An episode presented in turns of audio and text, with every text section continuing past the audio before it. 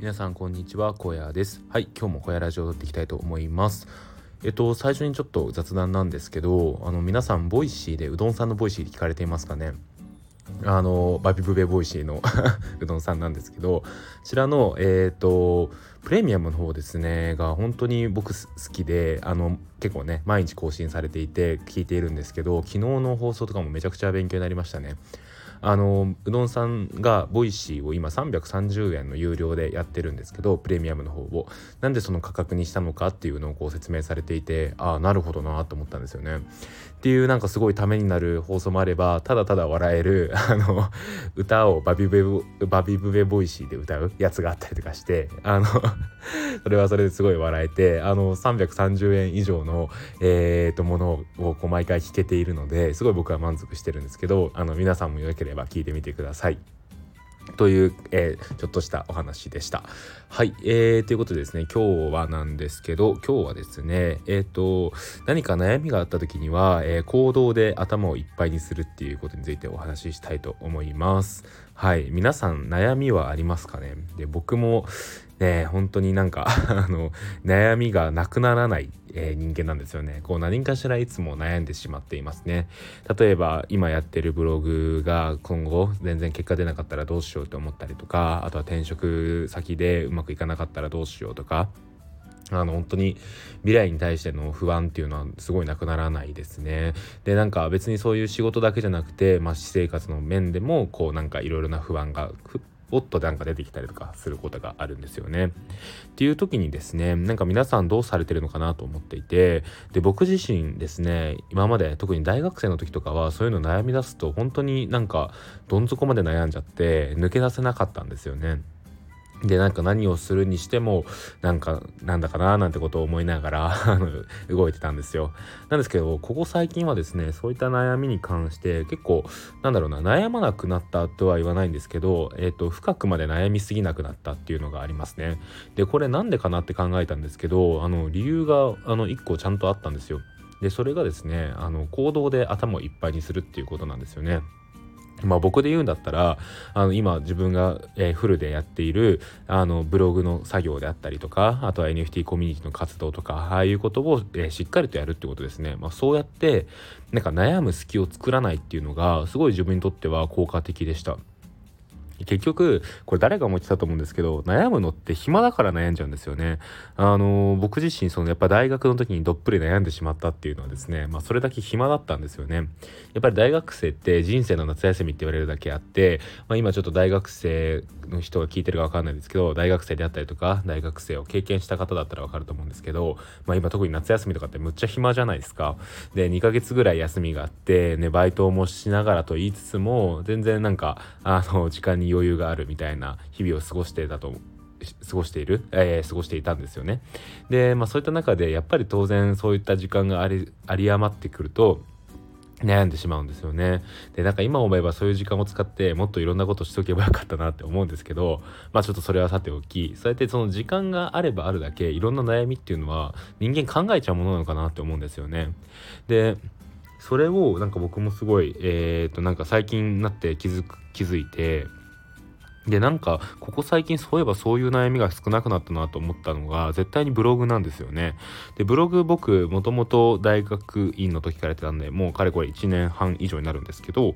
なんかその前はなんかなんだろうなその昔別のブログやってた時っていうのはですねなんかそのなんだろうなあんまりちゃんとこうフルコミットできていなかったなって今から思うんですよ。ただ、えー、今の、えー、NFT ブログに関してはですねすごい自分としても楽しんでできていますし何よりも結果を出したいという思いがすごい強いのでなんかそれに対してすごい、えー、フルで頑張れるんですよね、えむしろなんかやらない日があるとなんか気持ち悪くなるぐらいにはちゃんとやるようにしています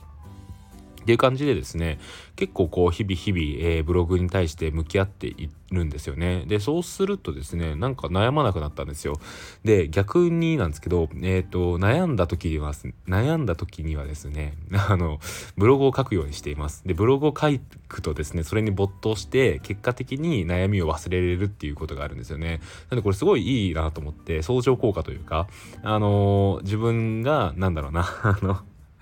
えと悩みそうになったとかなんかうっかりその悩みの沼に片足突っ込んでるなって思った時には急いで行動するように今はしています。あやばいやばいと思って動いてますね。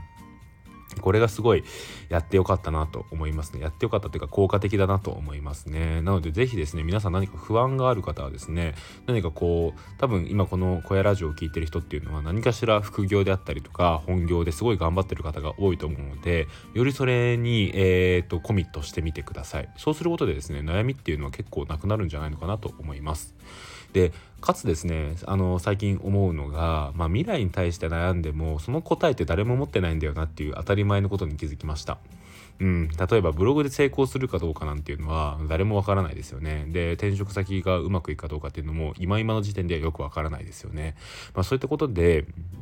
まあなんか結構まだわからないことだらけの中で不確定要素が多い中で何かその未来を断定するっていうのは絶対に無理なんですよね。全知全能の人じゃないと多分無理でなんか僕なんか絶対無理なのでなんかそういうことはやっぱり考えないに尽きるのかななんてことを思っています。はい。まあ、それでもね、未来に不安になっちゃうんですけどね、僕も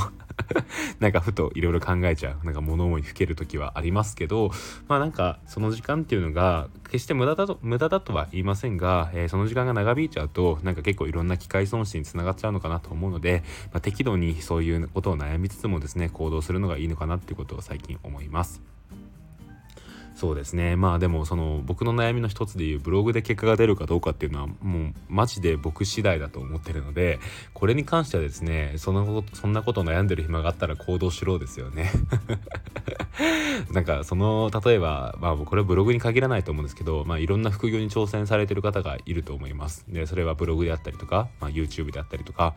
うんあとはそうですね NFT もそうかもしれないですよね。でそういった形でチャレンジしてる人がですねあの成功するかどうかっていうのは自分次第ですよねやっぱり。なのでうんなんかそういうことを悩みつつもですね、えー、しっかり前を向いて頑張っていければいいなってことを思います。なんかそうですね僕自身そういった気持ちでまずは行動しながら悩みを悩みの隙を作らないようにしていてでもし隙ができた場合は急いで行動するっていうような形で動いています。っていうお話でした。はい、えーと、今日はですね、プラスでコメントを読み上げたいと思います。えーとですね、まず1つ目が、えーと、あれですね。あの、ザ・シティのですね住人の紹介のツイートを、えー、3日前ぐらいから始めていてで今日で、えー、4人目なんですが、えー、そちらについてですねあの放送した時、えラジオで話した時の、えことで、えコメントを芋虫さんから頂きましたもう本当に芋虫さん毎回毎回ありがとうございますめちゃくちゃ嬉しいんですよね読み上げます。えー、小屋さんから見たザ・シティの住人紹介素敵な企画ですね。楽しみにしてます。自分の時はどんな一言をもらえるのかなとドキドキしますね。っていうことですね。今内さんいつも本当にありがとうございます。はい。そうですよね。なんかあのこういう、えー、芋虫さんみたいにですねあの自分はどういうことがもらえるんだろうなっていうのをなんかこうドキドキワクワクしてもらえたらすごいこちらとしても嬉しいです。で結構ですねこれあのまあ2ツイートで収めてるんですよ。1ツイート目でまあ簡単な紹介をして2ツイート目で僕からの一言っていうのをやるんですけどこれ結構考えてます。あの140文字なんですよね1ツイートが。っていう中でですねいかにしてその人の魅力を伝えるのかっていうのめっちゃ難しくてあの結構考えて実は作っています。はい。なので芋虫さんお楽しみにしていてください。で、もう一つはですね、和服ジェネの紹介のラジオですね。こちら、ユニバーさんから頂きました。えー、読み上げます。えー、小屋さんも注目なんですね。実は和服ジェネのコントリとして管理部にいます。小屋さんの夏園もも集芸させていただきました。ということで、ユニバーさんありがとうございます。あの、お手数おかけしました。あの、ユニバーさんはですね、あの、ザ・シティでも、えー、発言をしてくださってますし、あとは TMA ですね。あの、マフィアアニマルズのコミュニティでも、えー、いろいろとやられているということで、本当に和服ジェネもやられてるなんて すごいですね。あの、お手数おかけしました。ありがとうございます。で、多分僕はこれでホワイトリストが多分ですけどゲットできてるはずなので、えー、とあとはリリースを楽しみにしていきたいと思います。和服ジェジェネで本当にあの魅力的なプロジェクトなので皆さんぜひ確認してみてください。はい、えー、そんな感じで今日の放送を終わりたいと思います。ここまでのお相手は NFT ガイドの声でした。それではまた明日。バイバーイ。